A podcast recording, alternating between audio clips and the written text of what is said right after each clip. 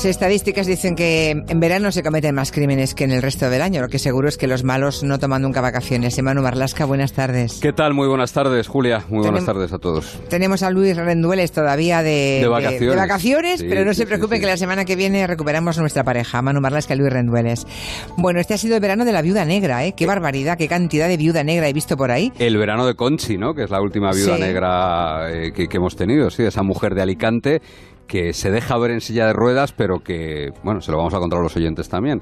Lo de la silla de ruedas es eh, un poco pose, porque le, le, consta a la policía y le consta a muchos testigos que ha recogido la policía que ella no va habitualmente en silla de ruedas. O mm. sea, Ahora es curioso todo... porque de pronto los periodistas somos muy rápidos para bautizar, ¿no? Lo, viuda negra, viuda ah, negra. Bueno, Así viuda que... negra porque ha tenido otros tres maridos y uno de ellos es verdad que también está muerto y murió. Pero no lo mató ella, no, de modo no, no, que no, las viudas... no, no, no, no, no, no, murió asesinado, digo... pero ella no tuvo nada que ver con ese asesinato en principio. Mm. No, está bien porque seguramente tiene más atractivo el, caso de, de, la vida negra que otros, ¿no? Pero yo me hacía la pregunta cuando veía tanta insistencia en este caso, hombre, en el mismo mes de agosto han muerto 15 mujeres por asesinato por violencia machista. 15 y todo el tiempo hablando de la viuda negra. Ya sabes que hay algunos malos y algunas malas que tienen una especie de imán y de atracción para, para, los medios de comunicación, ¿no? Aquí lo hemos dicho alguna vez y que, bueno, al final, igual que hay desaparecidos de primera y de segunda, también hay asesinatos de primera y de segunda, Sí, sí, es curioso, ¿eh? da para un estudio sociológico esto, mm. pero bueno, hoy Manu Marlasca ha venido acompañado de, de un invitado al que seguro que conocen todos ustedes, yo creo que es el abogado más conocido de nuestro país, es Marcos García Montes. Señor García Montes, buenas tardes. Buenas tardes, el abogado no es conocido, es conocido mi querido compañero Manu y por supuesto la, compañera periodista que está ahí. Muy bien, bueno, diga lo que quiera, que todo el mundo sabe quién es. ¿Qué tal, Marcos? Encantadísimo siempre de venir aquí. Bueno, el día 1 de agosto del año 1980, hay que ver la de años que han pasado ya, fueron asesinados en su mansión de Somosaguas en Madrid los marqueses de Urquijo, Lourdes Urquijo y Manuel de la Sierra. Y la justicia pues todos recordarán, los que tengan edad para recordar, que solo sentó en el banquillo y condenó a 53 años de cárcel a Rafael Escobedo Alday, ¿no? que, fue marido, ese fuera, eh, había sido marido de Miriam de la Sierra, la hija de los nobles asesinados. Claro, este verano mm, haciendo cuentas, pues se han cumplido 30 años de, de, la muerte en la prisión del Dueso de Rafi Escobedo. Una muerte, mm, señor García Montes, que está aún llena de dudas y de sombras, ¿no? Las mismas casi que tiene aún el crimen de los marqueses. Esto no creo que pueda llegar a aclararse nunca, ¿no? Bueno, yo creo que hay una versión oficialista, que es la versión del director de la, de la prisión, que por cierto no se ha acreditado contra mí nunca, porque hay una cosa que se llama la excepción de la verdad, en la que Rafael Escobedo aparece con los pies eh, tocando el colchón, con la sábana ah, colocada en el cuello sin apergaminamiento del cuello, sin los signos vitales. Los signos vitales son los signos de que, de que estaba muerto eh, antes de que le colgaran, sino que estaba vivo y no tenía óxido en las manos, las, en los barrotes de esa, de esa celda, de esa, de esa ventana, tenía óxido horrible. Y 15 días después, o 20 días de la, de la aparición del cadáver, pues eh, el Instituto Nacional de Toxicología eh, dictaminó que tenía 14 miligramos de cianuro puro por kilo de pulmón. Esto, en el mejor de los casos, en el mejor de los casos, porque era cianuro puro residual, no era lo que había tomado, sino lo que había, se había quedado en, el pulmón. En el mejor de los casos, una persona normal tiene 6-7 kilos de, de pulmón, pues estaría o inconsciente y en el peor de los casos muerto, pero eso no lo digo yo. Lo dicen Folgueras, García Andrade y Raimundo Urán, prestigiosos médicos forenses que les abrió el Ministerio por la ley Mordaza una, un, un, expediente. Entonces, es un ámbito de debate. Pero es que además, Huertas, José María Huertas, un preso de la prisión del Dueso y otro cliente mío, José Manuel López Sevilla, dijeron que la única verdad, no la verdad oficialista, que estaban abiertas todas las celdas porque los etarras reinsertados panaderos venían para acostarse. Entonces a las 5 de la mañana, 6 de la mañana estaban abiertas. Los dos propios presos dijeron que a Rafi eh, le habían matado o le habían ayudado a morir dos presos, por cierto, llamados Miguel Lordos, que el día siguiente, el día 29 o el día 30 del mes de julio del año 1988, salieron dirección Centro Penitenciario de Palma de Mallorca y a los 15 días tercer grado. ¿A usted qué le parece? Esto es verdad y la verdad oficialista es mentira. Es tremendo. Eh, seguramente estarán preguntándose, porque eso, como dice, como dice el abogado Marcos García Montes, ocurrió el 27 de julio del año 88, es cuando se encuentra el cadáver de, Rafael Escobedo. Eh, el escenario, en principio, podía hacer pensar en un suicidio. en fin, me parece un tipo colgado de una sábana en su, en su celda. ¿no? Pero también es verdad que, bueno, luego hablaremos de, de, un juez muy joven en aquella época, que era Fernando Grande Marlasca, hoy ministro del Interior, y lo que dijo entonces. Pero antes de de, entrarnos, eh, de, entrar más de lleno en el caso, ¿qué hizo de Escobedo, Marcos, de, de Rafi Escobedo, para usted como abogado?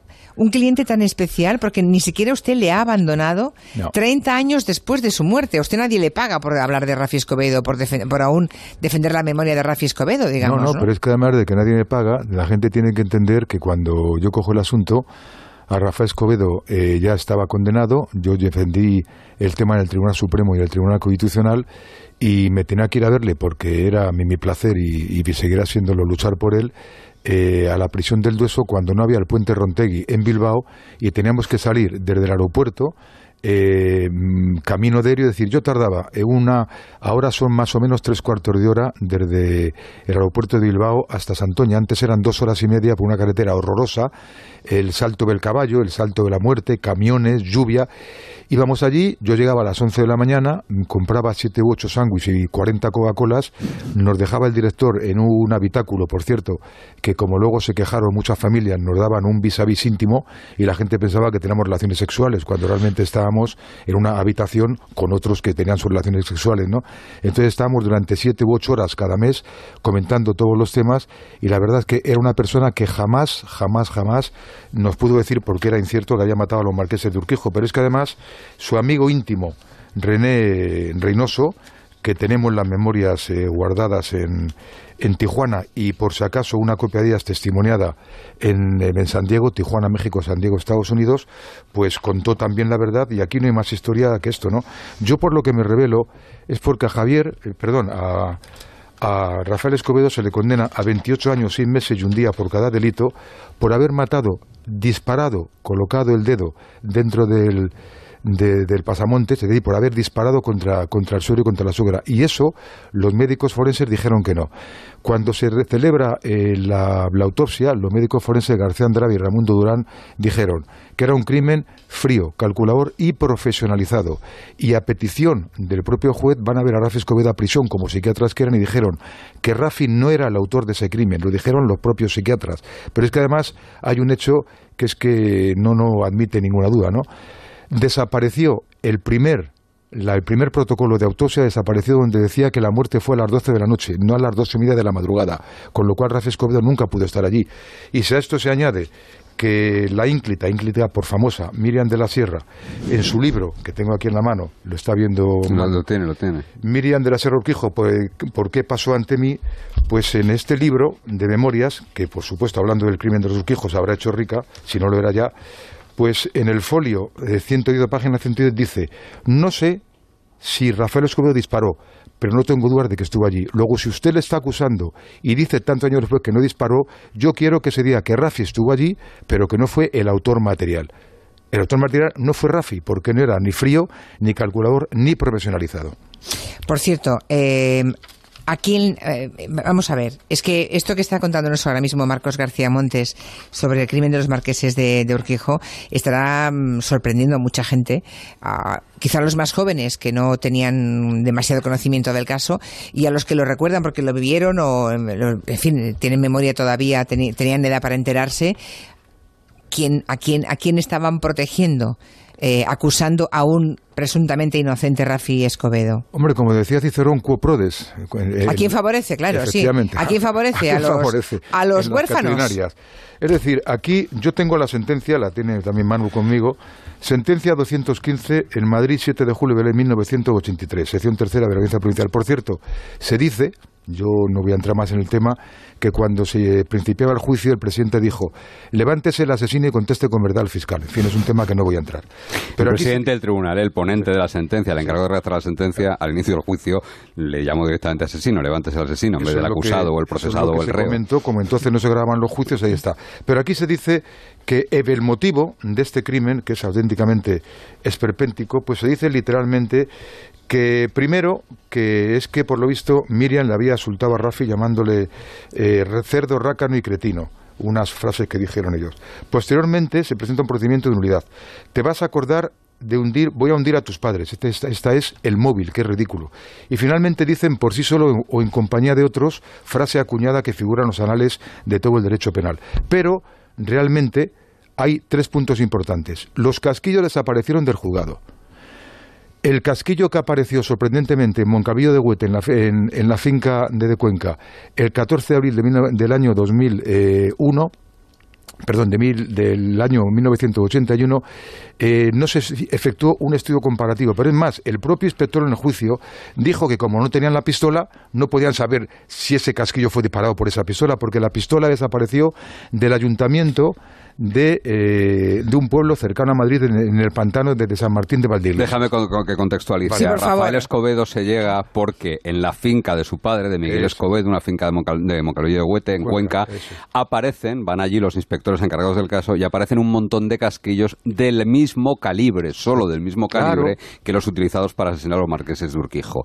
Después alguien cuenta que la pistola la arrojaron al pantano, lo cuenta Javier Anastasio, se hace un rastreo en el pantano y efectivamente el arma utilizada en el crimen aparece aparece, pero desaparece misteriosamente de las dependencias donde estaba custodiado. O sea que se, hicieron desaparecer pruebas. Claro, pero es que además el propio inspector que, cogió este arma, que por cierto, y no voy a revelar eh, secretos profesionales, no era este arma, porque este arma percutía de forma puntiaguda como un clavo y el arma del crimen percutía de forma eh, como una circunferencia, era un arma americana que la mm. trajo gente muy muy conocida por Rafi. Entonces resulta que el propio inspector dijo que el casquillo no tenía valor identificativo porque no tenía el arma y como el ADN de los casquillos desde el culote es como percuta la aguja percutora y no tenían eh, casque, no se pudo decir nunca que ese arma fuera el arma del crimen. Pero es que hay una cosa que es absolutamente eh, que es la que rompe todo este procedimiento. Rafi Escobedo se niega a ser el autor de todo ello y en el juicio celebran diferentes pruebas y jamás se pudo probar que él estuviera en ese momento dentro del lugar del crimen. Eso sí que es incuestionable. Tenemos un testimonio sonoro, ¿verdad, Manu? Sí, sí que hay un testimonio sonoro, probablemente, bueno, pues una entrevista que, que todos los que tenemos edad para recordarla la recordamos, que es la que le hizo eh, Jesús Quintero, el loco de la colina, a Rafael Escobedo unos días antes de su muerte, precisamente. Es que ya no sé nada. Nada.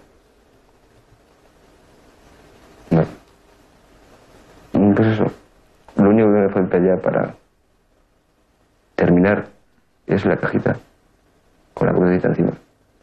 Lo demás prácticamente lo conseguía todo. No se escucha muy bien, pero eh, lo que hace Rafi Escobedo en esa entrevista con Jesús Quintero, que recorrió un cárceles de España entrevistando a, presos. Hoy no se podría hacer eso, por cierto, abro paréntesis, ¿verdad? lo que, han cambiado las cosas. Hoy, ningún periodista podría ir a una cárcel a entrevistar a un... Llevamos bastantes años sin poder ir a, las prisiones. Un día había que plantearse la última, Fue, la, última vez que se dejó, creo recordar, fue a El Silingo, al de los vuelos de la muerte y porque le interesaban a los jueces que esa entrevista saliera porque era públicamente importante. Pero es que fíjese usted hasta dónde llega la locura de este crimen, Julia, que Rafael Escobedo se confiesa autor del crimen estando su padre detenido y con la amenaza de que van a detener a su madre, que era lo que más quería, y además de todo esto, con la tortura siciliana. Le venúan delante de 30 policías, se empiezan a reír y esto te demorona desde el punto de vista psicológico, pierdes toda la, la, la estima, ¿no? Y dice, por escrito. Luego, esta declaración la rompió el inspector Cordero, por cierto, en un papel cuadriculado. Disparé a metro y medio de los pies de la cama, de la marquesa. Eso no se compadece con las pruebas objetivas, porque metro y medio de los pies de la cama, más metro y medio que midiera la marquesa, que medía más, Lourdes de la Sierra, pues está, muy claro que aquí esto es imposible, porque el primer disparo, el que se produce en el incisivo, se produce a quemarropa, unos 10 centímetros, de tal forma que como rompió el labio y el labio se retrae, el labio bajó y no se veía ningún disparo hasta que se le abrió la boca por los forenses y vieron que tenía el incisivo roto. Pero el segundo, que es el definitivo, apoyando eh, que se llama bocajarro, apoyando el, el, cañón del arma, la boca de fuego, sobre el cuello. Y eso no es como Rafi cuenta, dice que dispara a tres metros, con lo cual es mentira. Ah, pero es que además este juicio hubiera sido por jurado en España. Y vamos, no hay jurado en España de condenar a Rafi Escobedo. Por cierto, que no, no, no he podido llegar a contar lo que hemos oído hace un momento en la entrevista de Jesús Quintero, hacíamos la reflexión que ya no entran ahora periodistas a entrevistar a presos en las cárceles, pero que en ese momento lo que cuenta Rafi Escobedo es que, mm, eh, que, quería quitarse la vida, ¿no? A lo mejor alguien aprovechó que en la tele en Rafi Escobedo, ¿no? Pregunto, presuntamente, ¿eh? En la tele dice que no tiene ganas de vivir, ¿no? Y de pronto alguien dice, mira, pues mira, aprovechando que lo ha soltado por la tele, ¿por qué no le ayudamos a, suicidarse? y ahí y ahí os pregunto, ahí os pregunto porque vuelvo a, Fernando Grande Marlasca, que fue el juez instructor hace 30 años, así que debía ser un juez jovencísimo, ¿no? Supongo en la época. El que descolgó el, cadáver de Rafi fue el juez eh, José Antonio Alonso, magnífico juez fallecido el año pasado. Fue, ministro de Justicia. Ministro de Justicia, en la época de Zapatero, su amigo del alma de León, Efectivamente, además portavoz eh, del PSOE en, el Congreso. Y intervino también Fernando Andreu, el juez ahora del Central número 4, o sea que intervino en todo lo que entonces eran jueces desconocidos y el metal. Es más, yo le dije a Juan Antonio Alonso, José Antonio, no me gusta el tema, pues cuando salimos de allí, un conocido periodista amigo mío que vino en, un vuelo de Aviaco, juntos a, a la prisión del Dueso, Madrid-Santander, y al salir, que había 500 periodistas, preguntaron, bueno, suicidio, digo, suicidio u homicidio. Bueno, se rasgaban las vestiduras. Veinte días después aparece el cianuro, repito, puro. Es decir, alguien le engañó a Rafi dándole una papelina de cocaína y lo que le dieron fue cianuro puro, con lo cual le mataron. O sea que el tema es, no, no, no admite duda, porque son pruebas objetivas. ¿Y por qué no se llegó a más, Marcos, en esa investigación? O sea que le ayudaron a suicidarse, como creo que dejó escrito Grande Marlasca, vamos. No, no, no, yo creo, eso fue lo que dijo Grande Marlasca, pero nadie ayuda a nadie a un suicidio de esa forma. Pero es que además, porque luego no salieron públicamente a decir nada, porque se tapó todo, porque se dijo que era un suicidio. Es decir, aquí ¿Por había. Qué? ¿Por qué? ¿Por qué? Pues porque había, ¿por qué? Pues mire usted, porque en, aquella época eh, del caso Urquijo tenía tanta fuerza y los marqueses y la y esta gente que hubo jueces en este procedimiento tres que dijeron que dejaban el caso porque eran amigos de Fraga. Imagínese cómo era el tema. Fraga era muy amigo de la familia Urquijo. Pero es que además en aquellos momentos, en los momentos de la transición complicadísimo, este caso fue el que, vamos, ha, superado en todos los anales de la historia la, publicidad de los debates, etcétera.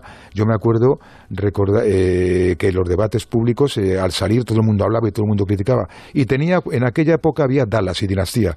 Y tenía todos los ingredientes de esta costelera.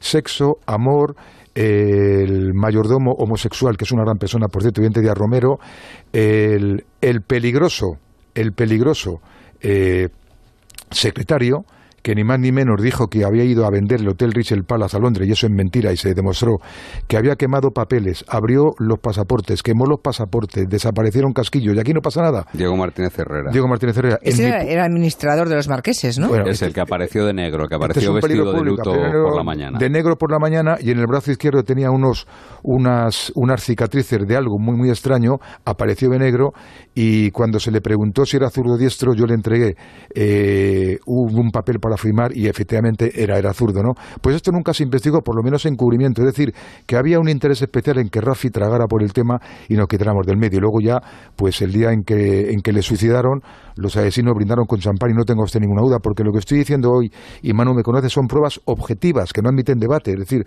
eh, hay pruebas subjetivas, lo que un testigo opine. Pero si los médicos forenses dicen que el que lo mató no era Rafi Escobedo, si eh, la policía dice que el casquillo que apareció por le detuvieron no era el casquillo del arma, pues ya me contará usted cómo se le podría condenar. ¿no? Por cierto, hay una copia ¿no? de las memorias de Rafa Escobedo, ya lo decía antes. La memoria está arriba, sí, está. Sí, Marcos García Montes. Em, y ahí hay detalles del crimen, supongo. Absolutamente. Pero ¿Y, eso, ¿Y eso verá la luz alguna vez? Bueno, yo creo que si nos cogemos toda la. hacemos en las hemerotecas lo que comentó Rafi y lo que la gente piensa, porque el pueblo es muy listo y muy, muy sabio, coincide con lo que todos pensamos. ¿Y por qué no ven la luz? Porque la condición era que hubiese muerto su madre. Claro. Su madre ya muerto. Su madre murió, pero yo es un tema en el que no quiero entrar más en debate porque, en definitiva, a mí lo que me interesa es que se diga que Rafi no mató a Matías Urquijo porque los autores del crimen ya eh, tienen prescrito el delito. Pero también tenemos a Javier Anastasio, que me va a apoyar también el recurso de, de, revisión conmigo, que es otro igual. Tuvo que irse de aquí de España por no haber absolutamente hecho nada, ¿no? Él tiene un libro muy interesante, Supuestos y Conjetura, donde cuenta todo y nadie se ha querellado contra él. Javier Anastasio era un amigo íntimo de Rafael Escobedo. En una segunda parte del procedimiento, eh, Mauricio López Roberts, otro amigo, eh, confiesa que le dio dinero a Javier Anastasio para, pesetas. para que se escapase el día que detienen a Rafael Escobedo. Y eso le supone a Javier Anastasio su detención, pasa unos meses ingresado en la prisión de Carabanchel y en su primer permiso aprovecha, se marcha a Sudamérica y deja correr el plazo de prescripción hasta que vuelva a España cuando ya no podrían acusarle. Y conseguimos ya que se dijera prescrito. Pero es que usted imagínese, Julia, o imagínate, Julia, lo que pensaría un ciudadano normal hoy día que a Mauricio López Robert que ha fallecido hace tres años, por dejarle 25.000 pesetas a Javier Anastasio, que era el encubridor, el encubridor, o sea, que es el encubridor del encubridor, figura que no existe en derecho penal, le ponen 10 años de prisión. 10 años de prisión, pero bueno, ¿esto qué es? Pero es que mm, yo me quedo muy intranquila con todo lo que estaba contándonos Marcos García Montes, porque ¿a quién interesaba esto? Antes ha salido Fraga. Fraga era muy amigo de los marqueses de Urquijo, ya, pero en todo caso era amigo de los muertos, de los asesinados, quiero decir. ¿A quién protegía después? Estamos, y sobre todo, eh, entre, viven entre nosotros los asesinos, claro, tan ricamente. Claro, el policía Pepe Romero dijo en su día que este crimen eh, era un crimen de poderoso caballero con dinero, citando a, a, ¿no? ¿Qué es un crimen económico? Esto no tiene ninguna duda. Entonces estaba la famosa fusión del Banco Urquijo con el Banco Central, etcétera. Eh, luego hablamos de que realmente la, marquesa era la, titular de, del marquesazgo, porque el otro era eh, marqués... Consorte. Consorte, uy, no, perdón, he dicho consorte, no quería decir consorte. Entonces era, era marqués consorte y aquello era otro tema. Luego, pues eso, el Vicente Díaz Romero, es decir, había una serie de, detalles en los que aquello parecía dinastía y tenía un interés especial, pero nunca, nunca se quiso llegar al fondo del procedimiento. También es cierto que yo no defendí el caso en primera instancia, lo hizo, lo hizo mi querido amigo Pepe Stampa Brown, que yo creo que confundió ahí el tema de los casquillos tal, eh, confundió examen de los casquillos balística forense con trayectoria de los disparos. Y ahí fue donde posiblemente pudiera estar el, kit de, la cuestión. Luego también Rafi que comentaba cada día una cosa distinta, hay que decirlo, estaba siempre con los tases de la manga, ¿no?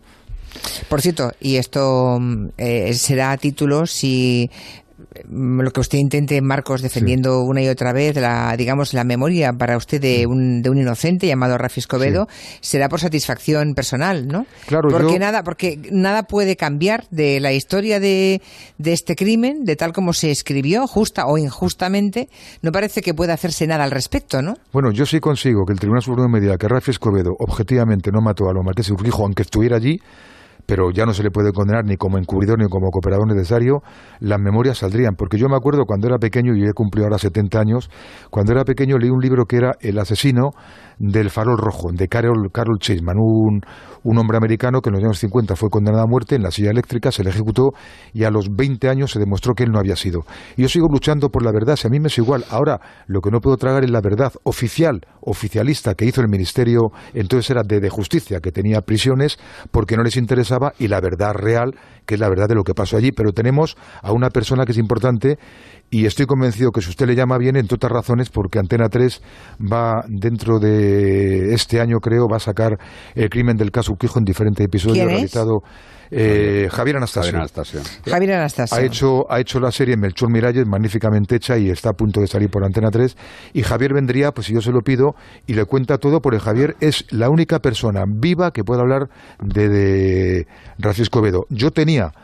A mi cliente José Manuel López Sevilla, que me había dado un documento el Viernes de, Dolores de hace 15 años para que nada más pasar la Semana Santa lo hiciéramos público. Y era contando cómo mataron a Rafa Escobedo. Y tuve la desgracia de que murió el miércoles santo. Entonces, ¿qué quiere que le diga? Parece que esto está maldito. Por cierto, de los jueces que no daban permiso a Rafa Escobedo, y lo digo con todo el respeto a las familias, no daban permiso, se lo daban permanentemente y le daban permiso a un violador de 40 mujeres, porque corría el maratón del Dueso, pues uno murió, creo que alcoholizado, y el otro murió eh, en la playa de Laredo.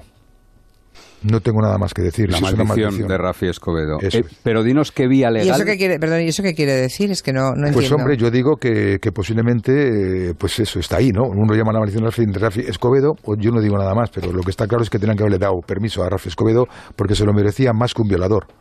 Vale. Mm, ¿Qué vía legal hay ahora? Porque la única estás, empeñando, estás empeñado en, limpiar el nombre de Rafi, pero ¿qué tribunal va a limpiarlo y cómo? La única vía legal que tenemos es un recurso extraordinario de revisión en base no solamente a las pruebas objetivas que hay en el procedimiento, sino a la que la propia acusadora, Miriam de la Sierra, está diciendo, está diciendo hoy lo que no dijo en su día. ¿Vas a llamar a declarar a Miriam de la Sierra? Por lo pronto voy a decir que ella ratifique que este libro lo ha vendido, ha cobrado por él, con lo cual lo que ha dicho no creo que lo haya hecho ningún negro y ella no, no se lo haya leído. Bueno, lo del negro es posible que se hayan hecho. Y luego, una vez que ella ha dicho en, la página 110 que no está nada segura de que Rafael matara a los marqueses, pues ya, ya tenemos testimonio de la hija. A lo mejor ya sabe quién fue yo no entro en más temas. ¿Lo sabe o no? Ella debería saberlo. Debería saberlo. Hombre, debería saberlo porque si dice que, que, que no fue Rafael Escobedo, eh, por elusión, la cosa está muy clara, ¿no? Porque ¿quién fue el más, el más beneficiado del crimen de los marqueses? Desde luego, Rafael Escobedo absolutamente nada. Y yo le voy a decir solamente una cosa. En el crimen de los marqueses de Urquijo, en aquella romería criminal, en la que apareció un lazo de mujer, como dijo el profesor García Andrade 54 veces, debajo de la cama, y ese no apareció nunca en el sumario, un lazo de mujer, casi nada, pues lo que está muy claro es que este crimen lo hicieron personas vinculadas a los marqueses de Urquijo, familia y amigos, y también a la familia Escobedo. Hasta ahí llegó. Y más de uno, por lo que veo. Por supuesto, había cinco personas. Cinco personas. Una romería, sí. Y una mujer. Vale porque yo no llevo lazo de, mujer en el pelo por ahora. Mm, bueno, pues hasta ahí podemos hasta hasta ahí podemos llegar, ¿verdad? Porque supongo que también usted, mm, pese a ser abogado, va con mucho cuidado porque le puede caer una denuncia en toda regla, ¿no? Que me la Una demanda. De momento, de momento nadie lo ha hecho. Por algo será, porque de momento nadie lo ha hecho y, en su día se le preguntó a, a Churchill, oiga, le están eh, diciendo que ha calumniado usted a una persona. Y dice, pues lo que voy a hacer va a ser decir lo que me está diciendo que he dicho para demostrar que lo que estoy diciendo es la verdad. Yo no tengo ningún interés en acusar a nadie, pero lo que no puedo es estar satisfecho con un trabajo que he hecho y que me estoy dejando la cabeza y que Rafi, hombre, la verdad es que la gente sabe que, que no fue el, el, autor, pero está condenado por eso. Entonces es un placer estar con ustedes como siempre, me llaman cuando quieran, pero que yo lucho únicamente por la verdad como, como lucharía por otra verdad, que aunque no fuera la de Rafael Escobedo, ¿no? Acabar, dice Alberto, un oyente en Twitter, a, este hombre, se refiere a Marcos García Montes, a usted, Marcos, dice, le das una sartén de esas de cobre y se la compro.